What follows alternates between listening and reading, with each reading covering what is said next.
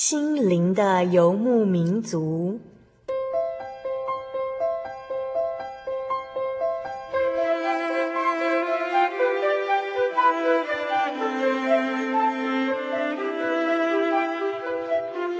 在这个谁都不管谁的后现代社会里，每个人的心灵都是游牧民族。成长的过程就是寻找的过程。每一颗漂泊的心灵，其实都在寻找生命的绿洲。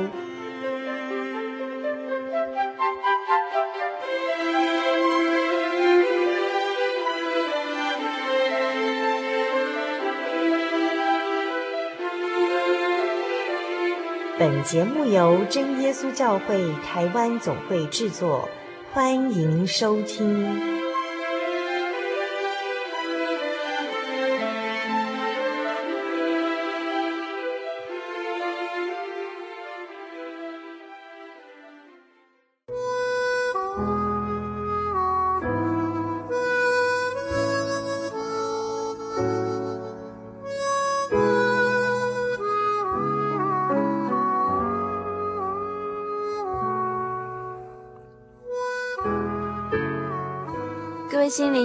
的听众朋友，大家好，我是小丽莎。今天我们所要播出的是第五百一十三集的节目。那今天的节目单元呢，是小人物的悲喜哦。节目中的特别来宾是本会真耶稣教会的神学生翁辉明弟兄。在本月份开始呢，欢迎大家来收听线上身心为活祭这个系列节目哦。心灵的游牧民族将以连续两个月的时间来播送本会神学生的生命故事，以及他们是如何决定要献身做主耶稣的仆人，终身扮演传道工人的角色。相信很多听众朋友都对神学生，呃，非常的好奇。今天的特别来宾是神学生翁辉明弟兄。在上星期的节目中，翁辉明弟兄他分享到他的生命故事哦，包括他看见了父母亲对信仰上的坚定，以及他自己在当兵的时候呢，曾经被一万两千伏特的高电压电击，那时候大家都吓坏了，觉得他一定会被电死，但是神却保护了他，存留了他的性命。不过他的双手已经枯干了，也焦掉了，所以他就跟神求，如果神使他完全康复而不会残废的话呢，他愿意将一生的路完全献给主，终身做主的仆人。小丽莎听到这样的见证呢，内心是非常感动的。所以在这个新奇的节目，我们同样邀请到翁辉明弟兄来分享他们全家人的见证哦。在翁辉明弟兄他从小生长的地方，也就是慈丰教会哦，在当时的慈丰教会里呢，是普遍处于物资贫乏的环境中。那时候，单纯的村民们时常一起唱诗、祈祷、聚会，也看见天使在教会的上空围绕着、飞翔着，整个教会是充满荣光的。每当有人遇到大患难的时候呢，村民们便聚集在一起，靠着祷告而得到奇妙的大恩典。翁弟兄的父亲呢，他曾经驾驶着铁牛车，然后翻落了山谷哦，但是蒙神的保守而平安无事。那他的妈妈呢，也曾经被一块从斜坡上滚落的大木头这样子砸中了他的额头哦，在众人漏夜的祈祷下，平安的醒过来。还有翁弟兄的妹妹呢，曾经受困于大火之中，那他的弟弟呢，也曾经在魔鬼的引诱下差一点跳楼哦。这些患难呢，都靠着祷告而得到胜利。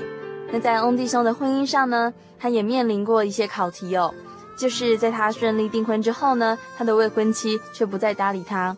因着圣灵的安慰还有感动，所以他坚持完成这场婚礼。而他的妻子呢，也在婚礼过后恢复正常，变得对他很好哦。那妻子的家人们也因为他太太的改变呢，而来信主。欢迎收听线上身心为活祭这个系列节目，和我们一起分享各地神学生的生命故事。现在就让我们一起来聆听主耶稣在翁弟兄家庭中的恩典神迹。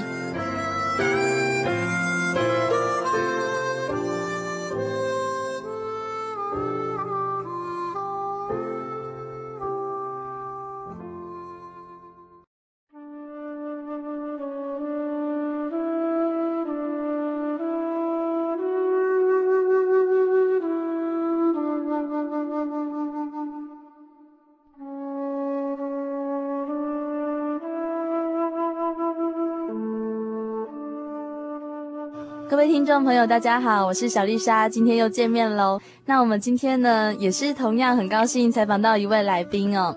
那他就是翁辉明，翁大哥。那请翁大哥跟大家打声招呼喽。呃，各位大家好，又再度跟大家呃见见面，聊聊天。那我们就请翁大哥开始介绍一下你的家人成员。好，亲爱的各位同龄以及亲爱的朋友，大家好。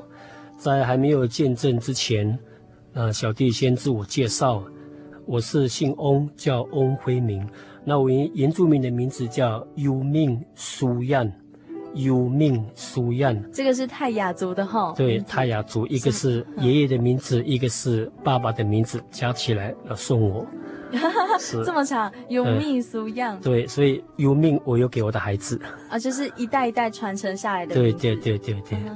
呃，那目前我的家就是爸爸妈妈还在，呃，我有三个小孩子啊，这三个小孩子呢，两个女的，一个男的，啊，男的是中间，前后是女孩，小可爱的小女孩，哦，我有三个 baby，哎，感谢神，很可爱哦。哎，要不要介绍一下，就是你爸爸妈妈的见证呢？好，那借着这个机会呢，也做一个我家里的一个见证，在我家里的见证其实蛮多的。因为我觉得见证对我们来讲非常重要的。那先谈起过去，我爸爸，呃，他在民国呃六十八年的时候，呃，因为我们以前经济非常的困苦，嗯，那我们有一个赚钱的工具就是铁牛车，那就是跟他的兄弟，就是我的叔叔啊，我的大伯他们一起合用啊。就靠着这一部铁牛车来做赚钱。那你们要怎么赚钱？那以前就是大家族嘛，一起住在一起，嗯、然后用这一个来搬东西，或者说去工作。嗯、哦，我们就是靠着这个铁牛车为生。当然也包括我们也有种一些水梨啦，哦，还有水蜜桃啦，嗯，啊，就是以前就是靠这个生活。农作物嘛。对，农作物对。有一天呢，因为我爸爸他开了一部铁牛车哈。这铁牛车常常出问题，就是刹车不好，几乎每次都会出问题。而有一天呢，很多村里村民啊，好像很急促这样，大家不知道往哪一个方向去，大家就往村里面往下面去，很多人都想往下面去。那那个时候我应该呃国小蛮小的，那我也觉得很好奇，就跟着村民们一起过去看到底什么事情。结果一看。我一看到，在一个非常大概有一百多公尺这样的一个深谷哈，看到一部铁牛车，哎，越看 越奇怪，就像你们家的吗？这一部也只有我们家才有啊，铁牛车，对，整个都四脚朝天呢。哦，我觉得不对啊，村里面讲说啊，呃，有人开车了，不小心翻了，怎么样？那我就是说哇，到底是谁？结果发现原来是我们的车。感谢神的就是那个时候，我爸爸载人，然后载那些沙石，嗯啊，里面有沙石，而且后面载人，嗯，就因为刹车不好，就不小心跌入深崖。他们都跌下去了吗？就是那时候，这个车子正要要跌入这个深崖的时候，那时候我爸爸就喊哈利路亚这一声。感谢神，那时候我爸爸就突然有一股力量，他自己逃脱了。那另外一个他带着这个人，他也逃脱了。哎哎。同时，两个都很平安，那只有铁牛车就翻落在底下去了。很奇妙，很奇妙。而，那时候呢，很多人就看到哇，这个大神机，真的。因为那个时候，哦，那个生涯呢蛮高的，从上面这样到底下，哦，真的是你要上来，人要上来也是相当困难。哇，所以当然。这一次的事件呢，并不是我爸爸只有一次，其实常常他出这个问题，常常铁牛车都出问题哦。铁牛车也常常翻，只有那一次在民国六十八年的时候，也在一九七九年的时候，嗯，他跌入的那个公尺呢比较长，那比较深，所以感谢神，我爸爸平安，而且他带着人也平安。哎，真的是跟随着那个有基督的人哈，对，这都很很有福气哦。就感谢神，如果说我爸爸平安，如果他带着人出问题，那也是问题，那就形式的问题了。形式问题，对，我觉得这一切感谢神。那这个是我父亲的见证，嗯，那当然他还有很多见证，有机会再跟大家一起来分享。哎，那小丽莎很好奇，那个铁牛车啊，就是已经到这么深的谷底了，那他还有再拿回来吗？还有救，因为我们都是靠那一部铁牛车，所以一定要把它拿回来，哦，一定要把它拿回来。所以那时候虽然车子放落在山崖底下，嗯，还是有办法把它拿下来去修理。所以真的是很需要那一部车。对，我们觉得我们需要那一部车。不过我觉得说，既然这部车子常常出问题，不过神的恩典也常常在我们家里面呢。哎呀，我觉得很感谢神。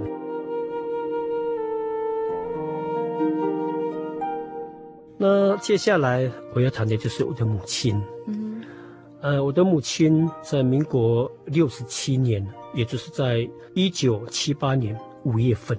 嗯以前我们在我们村里面都是靠农工作，以前的时候很多树木，很多木头，那很多我们的房子都是用木造做的，嗯哼，啊，所以只有现成，啊，自己田里有树有树木的话就可以砍，可以盖房子。那时候以前要盖有水泥的，实在是很困难，因为那时候的经济很困苦，嗯，所以那个时候有一天，也是在民国六十七年五月份的时候。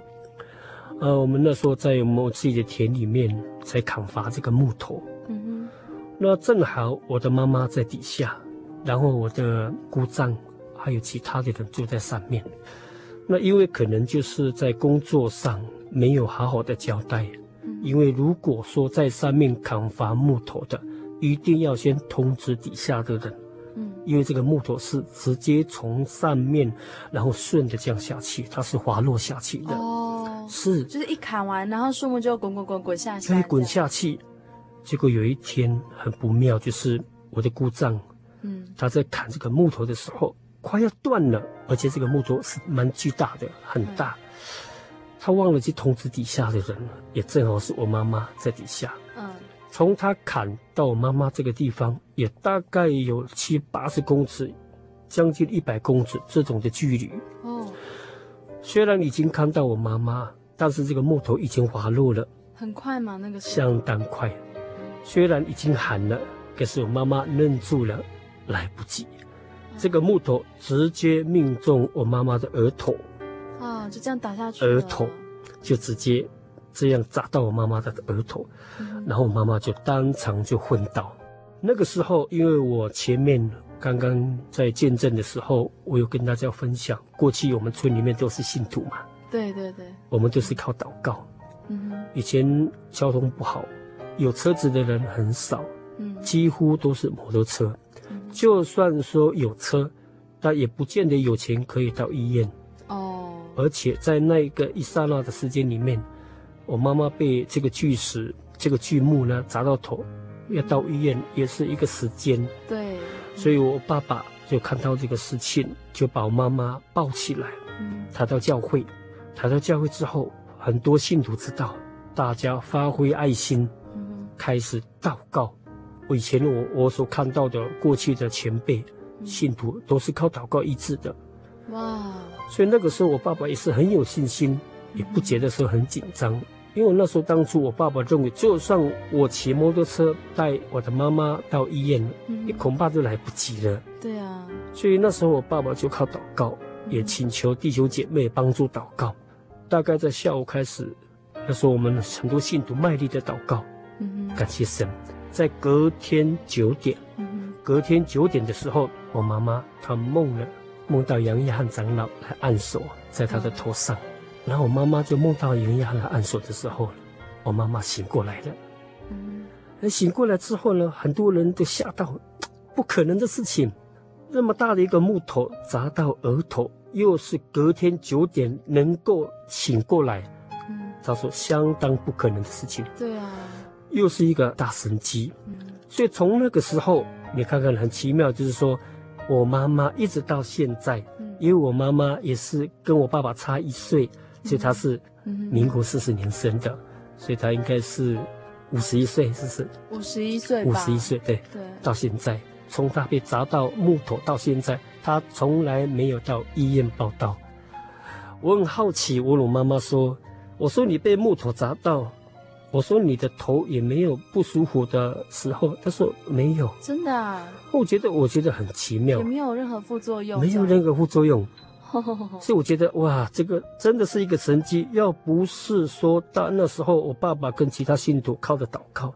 对啊，怎么可能让我那时候我妈妈能够平安？一直到现在，她都没有什么异样出现。哎，所以神很妙，就是神如果真的要医治你的话，就是任何副作用都没有，任何副作用都没有。所以我完完全全的。是啊，所以你看，只要主耶稣一次给我们医治，我们就不用再去。那我们到医院呢，我们常常要去挂号。对、啊，所以我觉得说，我们要凭着信心呐。对，而且要受很多的苦，对，检查、折磨什么的。对，这是很感谢神的地方。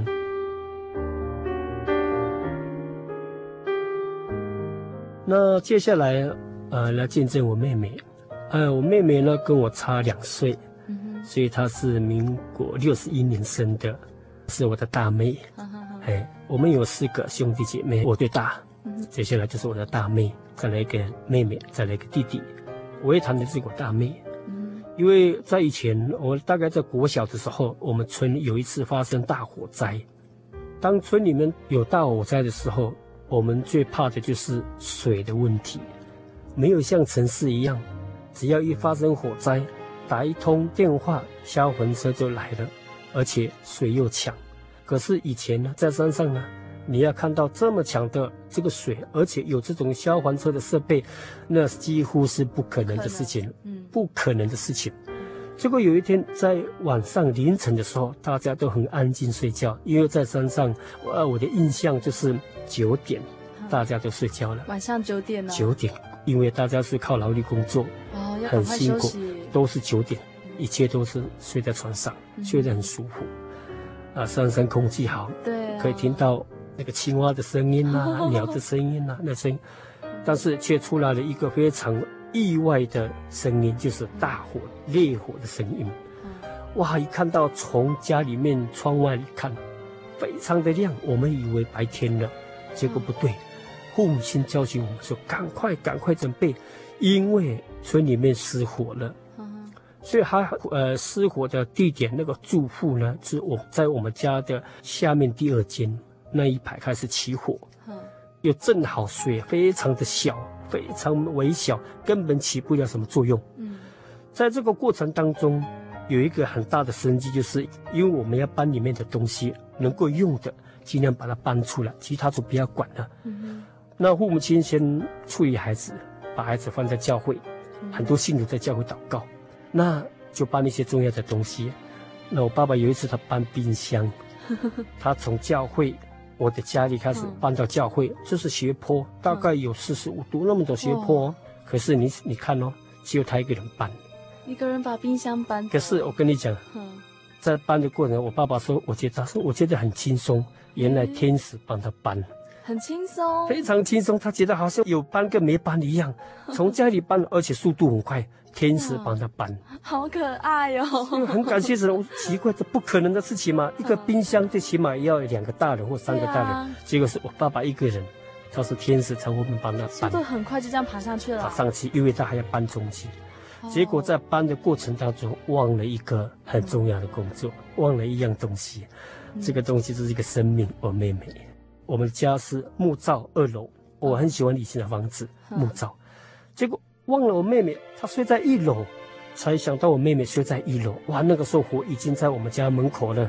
啊！哇，我爸爸就想到妹妹呢，说不知道，才想到原来妹妹的家里面，可是火已经在大门了。她没有醒来，是不是？没有醒，就睡在沙发。她还在睡觉嘞。怎么办？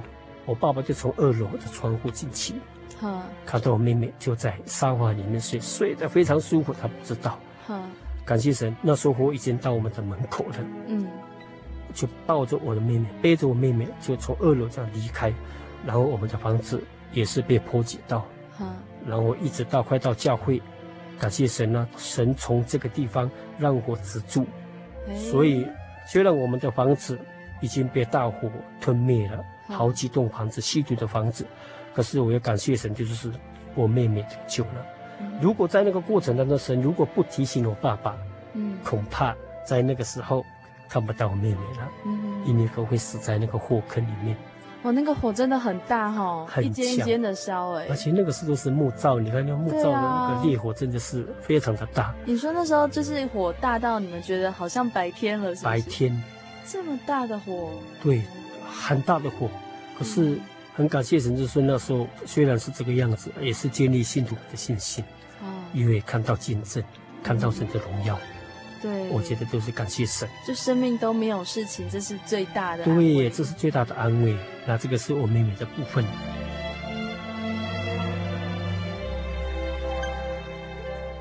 那我要谈我弟弟的部分。那我弟弟也是在，大概他是在国小，我大概在高中了。呃、嗯，因为我们是在埔里住，我从小就在埔里住。嗯，我父母亲在山上，一般来讲。这些我的弟弟妹妹都是我自己照顾的，啊、uh-huh. 呃，只要我爸爸妈妈每个礼拜来看我们就好了。那结果有一次呢，呃，我的弟弟呢，他突然呢，自己认为好像发现他自己不对，因为已经魔鬼工作了。怎么说？因为那个时候我们住三楼，我们是用租的，二楼是我伯母住的大伯，三楼是我们住的租房子。有一次呢，我的弟弟呢。他突然坐到这个窗户，嗯，从他的耳边里面呢、啊，就是魔鬼的声音，告诉他跳下去，叫我弟弟从三楼跳下去。那个时候，我两个妹妹在那个地方，嗯，就在我弟弟那边。我妹妹看到觉得，哎，情形不对，怎么我的弟弟要准备从三楼，已经另外一只脚已经跨了。感谢神，就是当我弟弟正要跳的时候，又有一个声音告诉他不可以跳，但是又有一个声音说跳。一直反复这样，一个跳一个不跳，一个跳一个不跳。嗯，所以在这个过程，我妹妹想一直救，可是那种力量很大，把我的妹妹推推倒。就是你妹妹要过去，对，要被推弹回去。对，要把我弟弟拉。嗯，可那个力量是魔鬼的工作。啊，哇，不能靠近你弟弟哦，就没有办法，没有办法拉。还好我的弟弟也，他有那个意志力，想说、嗯、我不可以跳，我是不能死，我不能跳。魔鬼的声音也是很激烈，叫他跳。嗯。然后我弟弟就也离开了这个窗户，然后我就上来，我妹妹就把这个事情呢就告诉我，嗯，因为我看我弟弟又开始不对了，我那时候高中，我也不知道临界的问题，也不知道怎么处理，我只有知道就是带他去到一个执事的家里，那时候叫李水泉执事，他已经离世了，嗯，我只有知道说把他背到李执事家，但是要一段时间，一段距离嘛，我看他有点不对，脸色不对，我就背他。背在后面嘛，嗯，我从三楼背背到二楼的时候，他一直抓我的后面，哇，很痛，好像猫一样。他掐你吗？对，他一直用他的指甲抓我的背，哎、哇，抓得很痛。我想说，哇，这怎么办？要怎么带气呀？嗯，哦，如果带到马路上，他跑了怎么办？那个时候我也不懂灵界的问题，我就下着决心说，好，不要送去，我又折返到三楼去，嗯，又回到家里。到了家里之后呢，我就靠着祷告。跟我妹妹说，我们靠祷告，嗯，我就开始责备我的弟弟。其实责备不是责备他，嗯，是责备那个魔鬼。你现在看得出来，他里面对有鬼了。是我说你安静，我叫他安静。嗯，然后我叫我弟弟妹妹说，我们一起祷告。嗯，我们就祷告，求神呢赶走他心里面的鬼。嗯，然后我们就一个祷告，哎，感谢神呢，他就安静了，就把这个事情电话给我的父母亲知道。嗯，啊，父母亲呢回来。也帮助他祷告，哎，很短的时间里面呢，我弟弟就脱离了魔鬼的手，所以很感谢神。要不是说真的我没有信仰的话，嗯，恐怕我弟弟真的也会从三楼掉下去，所以也不知道。所以很感谢神，真的是让我们在一个家庭里面呢，得到这样的一个见证。我觉得是一路这样走过来的，嗯，真的让我们的家能够受到这样的一个操练，我觉得感谢神了。对。真的是感谢主，而且就是这样听起来啊，其实你要赶鬼的话，哈，并不是说，就是说某某人呐、啊，他很厉害，他可以行神迹什么，并不是人很厉害，而是就是从翁大哥身上看到一个高中生。然后带着几个几个他的小小的小孩子哈，小小的妹妹，然后你们就赶快跪下来，对，一起跪下。其实最重要就是你要赶快跪下来祷告，对，这才是真正赶鬼还有医病的一个方式。对对对，其实并不是人的能力。是是是，其实我们在生活当中，我们要懂得靠神，嗯，只要靠神，神就会照顾我们。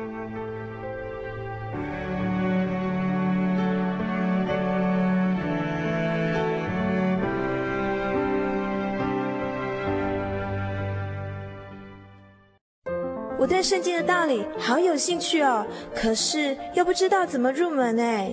你可以参加圣经函授课程啊！真的啊？那怎么报名？只要写下姓名、电话、地址，寄到台中邮政六十六支二十一号信箱，很快的，你就会收到第一课的课程了。赶快去寄吧。嗯。圣经函授课程能循序渐进地引导您更了解耶稣基督的福音，得到生命的滋润和来自信仰的力量。本课程完全免费，欢迎来信台中邮政六十六支二十一号信箱，请注明参加函授课程。愿神祝福您。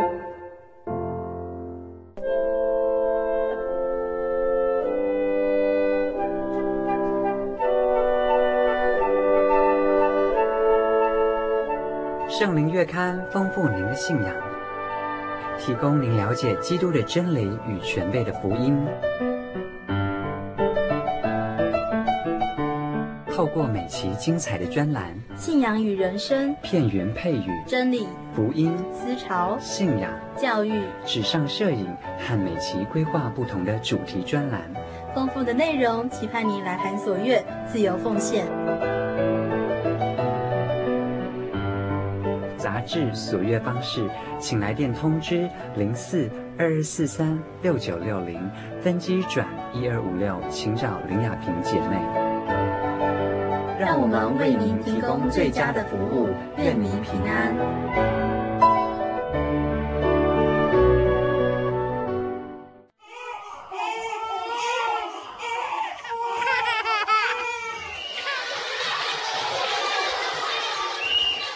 心情留声机温馨登场。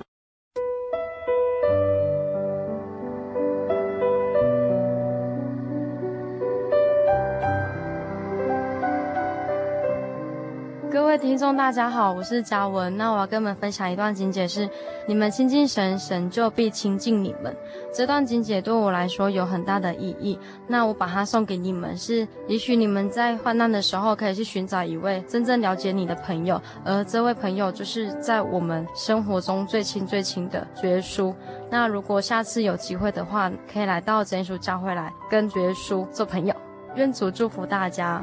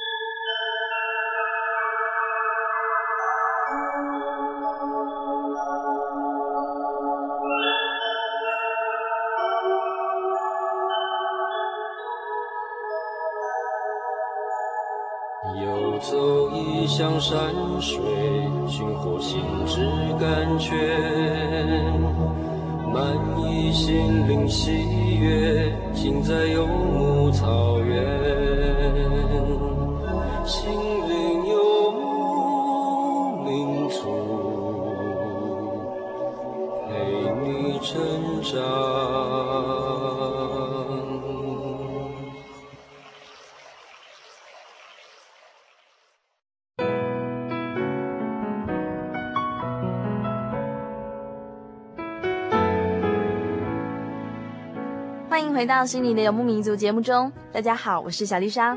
你现在所收听到的是第五百一十三集的节目。那我们今天所进行的节目单元呢，是小人物的悲喜哦。今天的特别来宾是本会的神学生翁辉明弟兄，欢迎大家继续来收听心灵的游牧民族。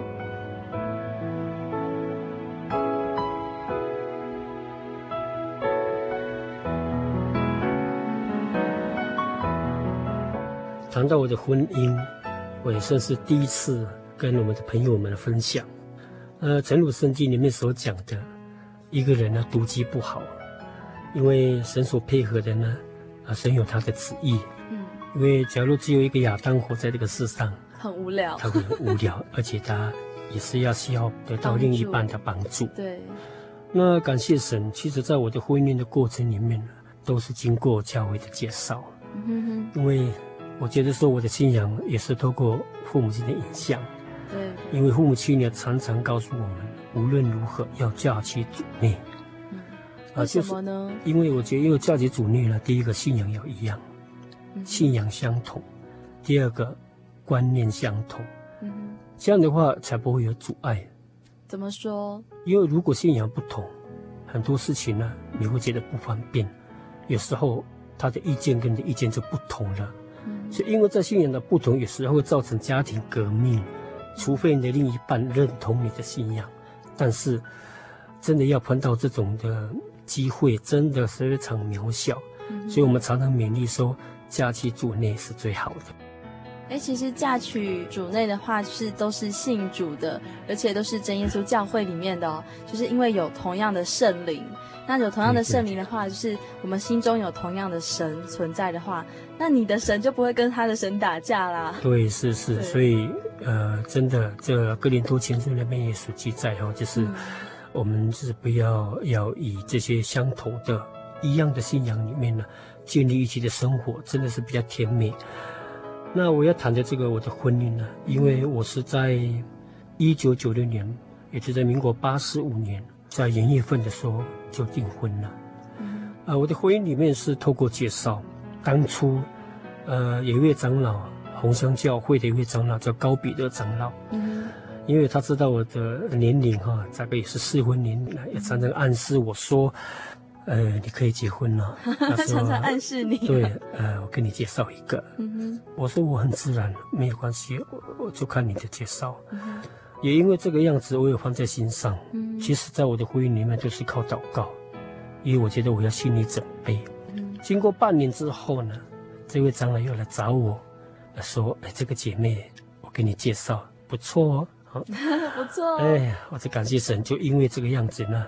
我们就在一个介绍的过程当中呢，嗯、开始就来认识了。嗯、其实，在这个过程当中，我跟他不熟，也从来没有见过他，也从来没有聊过天。啊，那怎么认识？呃，就是有一次，呃，他跟另外一个姐妹，就是大湾家或者一个姐妹，嗯、呃，他们有一次他们到南投玩，啊、呃，正好他们到，他们的意思只有到埔里哈，没有想到说要到红乡去。那个时候。呃，我们有例行线的团契哈，呃，正好我是气长，我们有个活动要到红乡，呃，结果这个姐妹呢，这两个姐妹想说要跟我们一起去，要透过我说我可不可以跟你们一起参加？我说可以啊，这个是很好啊。那这两个姐妹就跟着我们这个团契到红乡，然后隔天我们就又回来到埔里，啊，结果呢，呃，有一次呢，这个传道就告诉我，哎。高长老所讲的那个姐妹就是这个，要不要啊？现场就可以讲了。我很紧张，我说不可能，要谈婚姻，除非家人在呀、啊，父母亲在才有办法。传道告诉我，凭着信心，你祷告就好了。哦，是传道跟你建议说，你赶快现在讲。是啊，我就说好，配合你们，就说好，到我家里，我就到传道家里，那也邀请那个姐妹，就在过程当中就跟这个姐妹讲说。老实的跟他讲说，啊，这个弟兄，哎，怎么样怎么样，就是谈到我，然后这个姐妹也是也没有什么考虑，就说好啊，啊，真的吗？就说好啊，就是谈到很高兴，哇，就出来看我，他比那个手势 OK，表示说可以了。我那个时候真的心里很惊讶，嗯，我说怎么可能的事情呢？啊，不过我觉得当然这是第一步嘛，哈，感谢神神的带领，我们就接受了。那他就回去了，回去桃园。所以在一个过程当中，这个件事情传道就把这件事情告诉的父母亲，嗯、然后父母亲知道了，哎呀，也就知道啊，孩子大了就应该结婚了。嗯、之后我们就正式提亲，就到桃园正式提亲。啊，正式提亲之后呢，因为我也讲的是我的太太，其实她也是半路信主的。她如果到现在来讲，呃，应该十几年了。信仰对十几年了，目前他在家里面呢，只有他、他的大哥、他的爸爸有信主。哦，其他的哥哥、妈妈还在努力，嗯哼，哼，啊，所以这也是我们祷告啊，需要帮助我们祷告，因为他在家里面呢，他是一个他的爸爸的掌上明珠，嗯，非常疼爱这个小孩这个小女，因为她是最小的女儿，嗯，也因为这样的惯养她。所以他出于一种不同的个性，嗯因为我不是我不知道他，我也不认识他，我只有配合而已，我只有甘心领受而已。所以在我们那场婚姻当中，我们就谈得很不错。所以那时候说好了，要在民国八十五年元月份订婚，我们在大溪那边举行订婚典礼。那时候真的是很感谢神，那时候气氛非常相当的好。然后我们就要开始要谈结婚的时间。本来我们要谈的结婚时间是在三月份，嗯，因为一般我们教会规定是要三个月以内嘛，哈，对对，要赶快解决，不能太晚哈。嗯，所以在这个过程当中，才是我真正的婚姻的操练。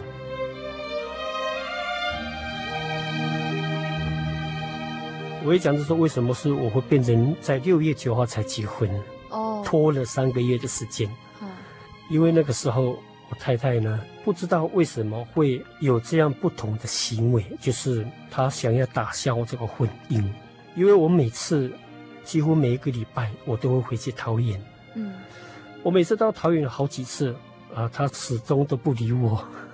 就是他答应跟你订婚，订完婚那个婚姻的感觉也非常好之后，是是，就他突然之间就变了一个人，对，他都不理我的，那很奇怪哦。电话归电话哦，他电话讲的很好啊，来来，你来桃园啊，怎么样？怎么样？结果我人到桃园，他说不理我，人也不知道到哪里去。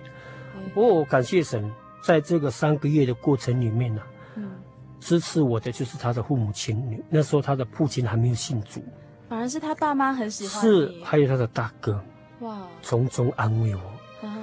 他知道他的女儿就是我的太太，嗯怎么会变成这个样子？而且我我这个太太从来没有被他父母亲修理过，因为掌上明珠嘛，怎么会修理过？连他的大哥都不敢动他。就因为这个样子，我常常就是这样去，也常常不理我。我就开始想，难道这个婚姻是游戏吗？难道是真的要结束了吗？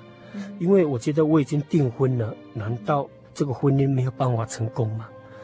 我就从那开始一直祷告，不断的祷告，每天祷告。我父亲知道，还好他是我的最好的朋友，爸爸妈妈对，常常来鼓励我，安慰我说不要灰心，多祷告，因为他知道这个情形。所以在这个过程里面，有一次非常厉害的就是。我的太太哈，她突然呢变了一个，真的不是她的那种样子，已经已经是那种的举动哈，完全都真的不是她，连她父母亲看她也真的不像她的女儿那种。是什么样子的状况？整个人都改变了，然后就把头发也剪掉了，嗯、意思说我剪了要谈婚姻不可能了，啊、用这个动作，我那时候心已经灰掉了，嗯、我说完了，可能没有办法了。结果有一次，我们真的要来谈结婚的这个时间，那时候我们的家人就到桃园去，正式要谈结婚。嗯，有一次我的岳母呢，那时候我带了我的大伯，比较亲的哈，去提亲。那时候要谈结婚的日子，结果有一次呢，我们在餐厅，我的岳母就私底下找我，她告诉我：“你还有机会。”她说：“这个女儿你要吗？你不要没有关系，你要。”你要自己决定，因为这个女儿真的不好管。嗯哼，他就问我这个问题：如果说你要，你就当着大家的面说我要我这个太太。我就说我当然要啊，我已经订婚了，我怎么可能不要呢？嗯哼，这都是神配合的，我的观念是这神配合他。好，你既然要，就面对大家说我要这个婚姻，我就对着大家说我要这个婚姻。嗯哼，所以在那个过程当中，有一次哈，我的这个太太呢。他真的是变了一个样子，嗯，所以我那时候他的父母亲从来没有打过他，就在那一次呢，他的母亲，呃，就是我的岳母呢，因为太生气了，婚姻都被你搞成这样了，你为什么还在执迷不悟？为什么在？他认为为什么？他的妈妈就拿棍子打他的头，哦，有史以来，然后他的大哥也不过去打他，也是有史以来。从来没有打过他，气坏了大家，气坏大家。我那个时候在房间里面睡，嗯，那时候我的观念讲说，这个家庭变成这个样子是我引起的，那我要做一个打算了，我要跟他的父母亲讲说，好了，打消这个婚姻了，我不要了。我那个时候在房间里面。是这样想的，是这样想，嗯，可是那时候我连续做了两个梦，嗯，这个梦是怎么样呢？是安慰的梦，哎，怎么很奇妙。因为这个梦告诉我说，你不要离开他。突然，这个梦里面，这个我的太太来跟我塞奶，我觉得很奇怪，不可能的事情。我又醒过来的时候，我觉得，哎，我原来在做梦。我又睡一次，又同样跟这个前面的梦完全都一样，都是他对你很好，对，这样。我觉得说，哎，难道有机会吗？那个时候我就走到厨房，那是他们在厨房里面在协商。吗？因为他被修理嘛，所以在房间里面被修过了。其他在厨房。我就跟我的岳母他大哥讲说，我刚刚做了这个梦。嗯，我大哥想说，哎，这个就是机会呀，你不要放弃呀。哎，因为毕竟他大哥走过了一段的信仰，他有认识到神的相信人的能力嘛。那我就说好，我就坚持立场，啊，我就等待，嗯，等待这个婚姻。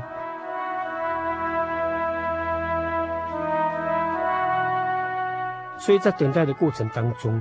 那我们很顺利哦，在六月份，我们就已经确定在六月九号，嗯，就结婚了。所以在结婚的过程当中，那个时候我的太太还是一样，还是那个样子，还是一样不理我。哎，我就是说已经结婚了，为什么还是这个样子？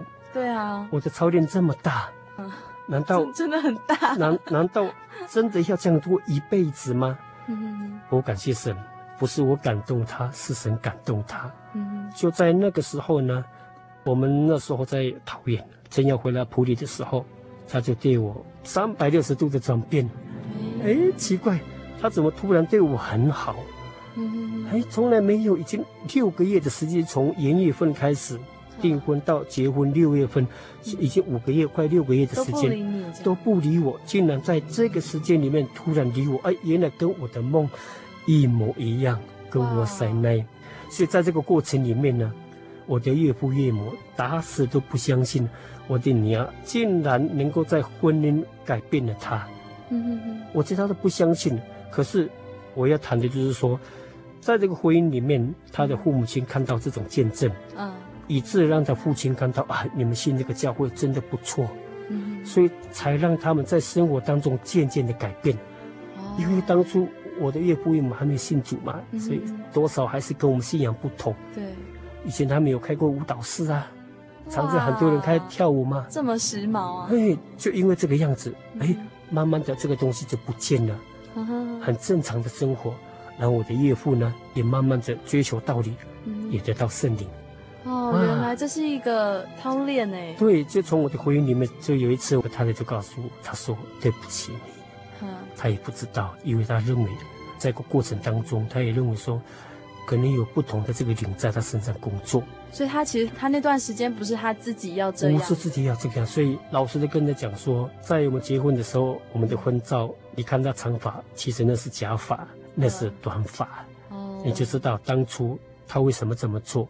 嗯，所以我们就认为说，真的，在这个婚姻里面，我觉得说，真的感谢神，神所配合的。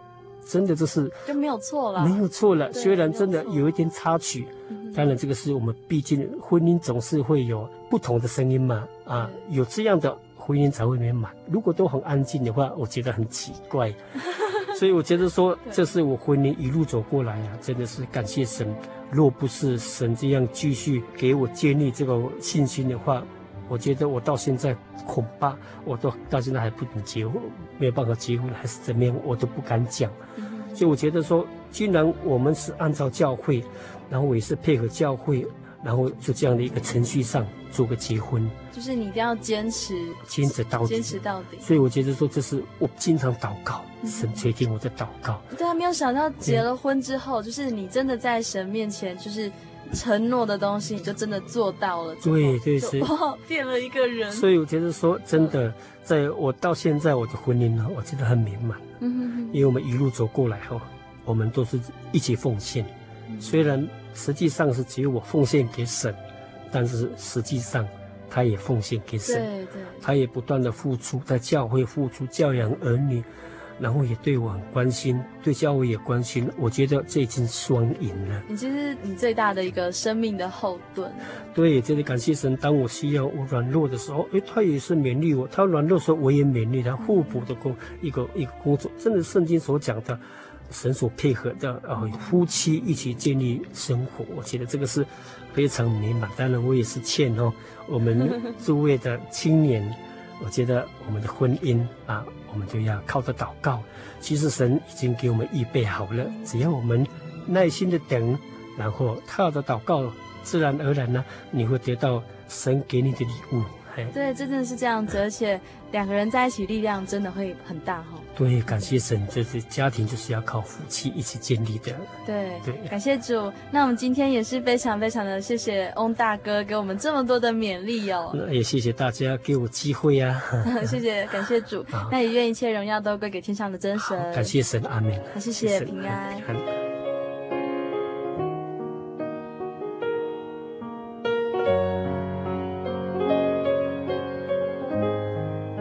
谢主哦，果然在神所拣选的工人们身上，我们都能看见极大的恩典还有见证，因为他们能够深刻的认识这位主耶稣，更将主耶稣的话语呢，时时刻刻的放在心中，不断的反复思量，所以后来他们愿意献上自己，作为活生生的祭物呢，将一辈子的时间都奉献给神，做主的仆人。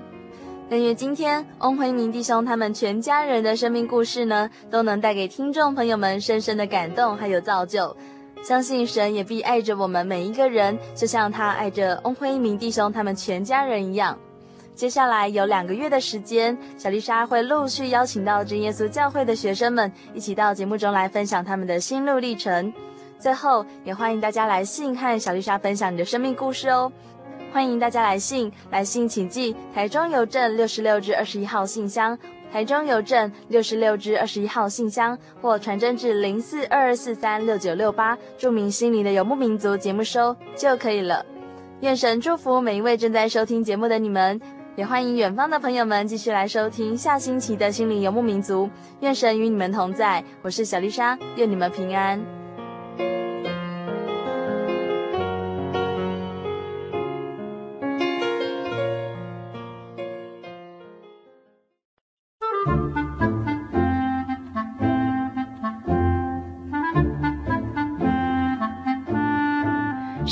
是世界最畅销，也是翻译本最多的书。许多人因为这本书改变了他的价值观。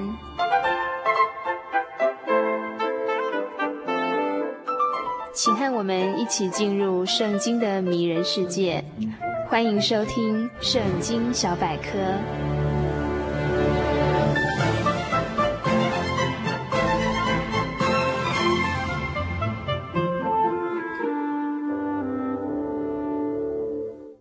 心灵的游牧民族，在空中的朋友，大家好，欢迎今天大家在收听我们的圣经小百科，让我们一起细心看世界，用心听生活。今天 Kevin 在圣经小百科当中跟大家分享的是五饼二鱼，五个饼两条鱼。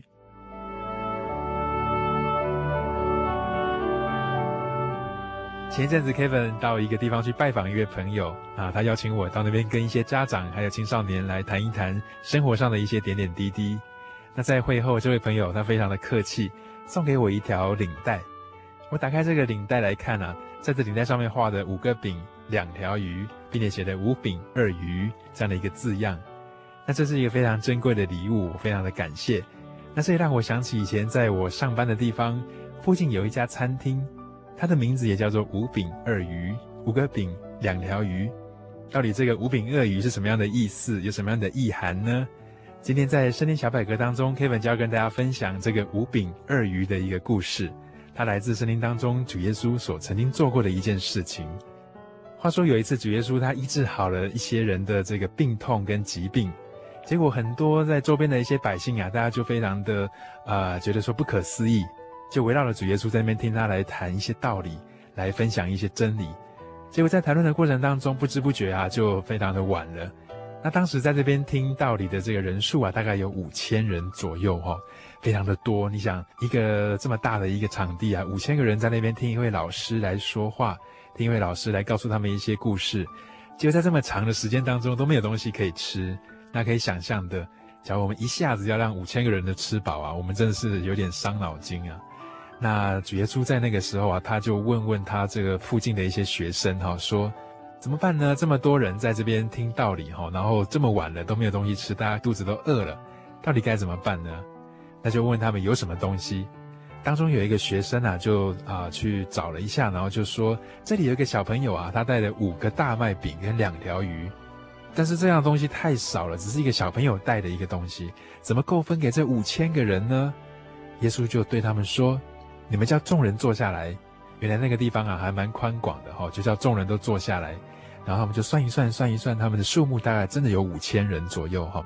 耶稣就拿起那个小朋友所拿出来的这个饼，就向天来祝谢，啊，就像我们吃饭之前要祷告哈，然后就祝谢，结果就分给那些坐在地上的人哦。我们刚刚说过有五千个人哦，你想说这个五个大麦饼，这个饼做的再怎么大，到底也没有办法让很多人吃饱，怎么会这样子呢？结果耶稣又拿起这个鱼。也是一样，注谢了之后又分给所有的人吃。那你们猜到底大家有没有吃饱？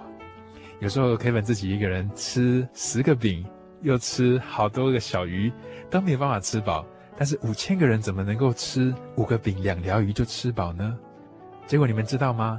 在回收这个零碎的饼的时候啊，竟然还能够装满了十二个篮子。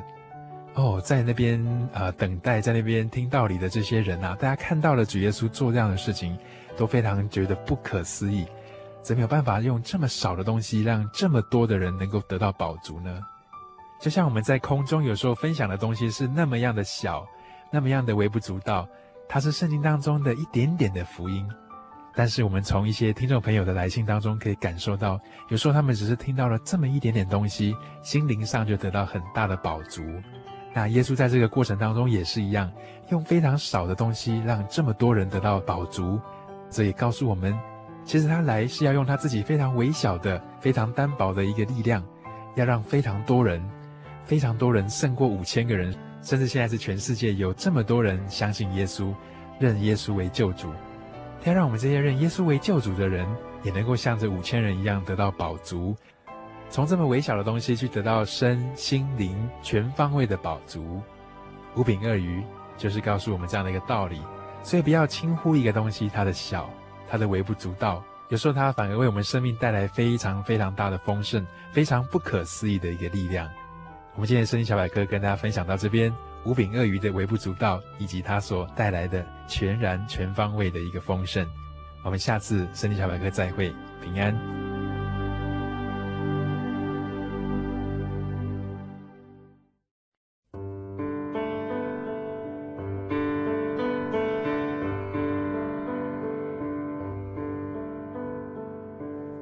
有什么地方能让你疲惫的心灵得到休息？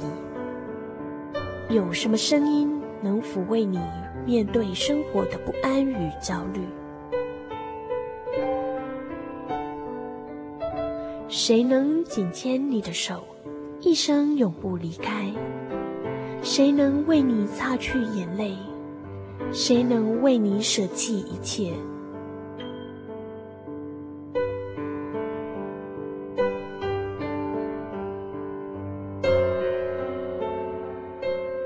耶稣基督正等着您，等候您回到他的身旁，再次与他相认。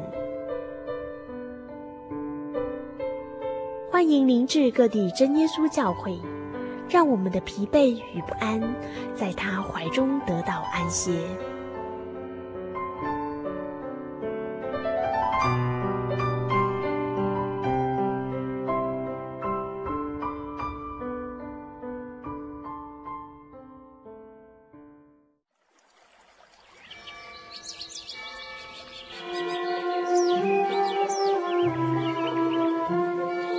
在这个地方，您可以找到生命的平安。在这个地方，喜乐就像泉水一样源源不绝。真耶稣教会总是敞开大门，欢迎您的加入。耶稣的爱是你我都可以享有的。真耶稣教会，台中邮政六十六至二十一信箱。欢迎来信，愿您平安。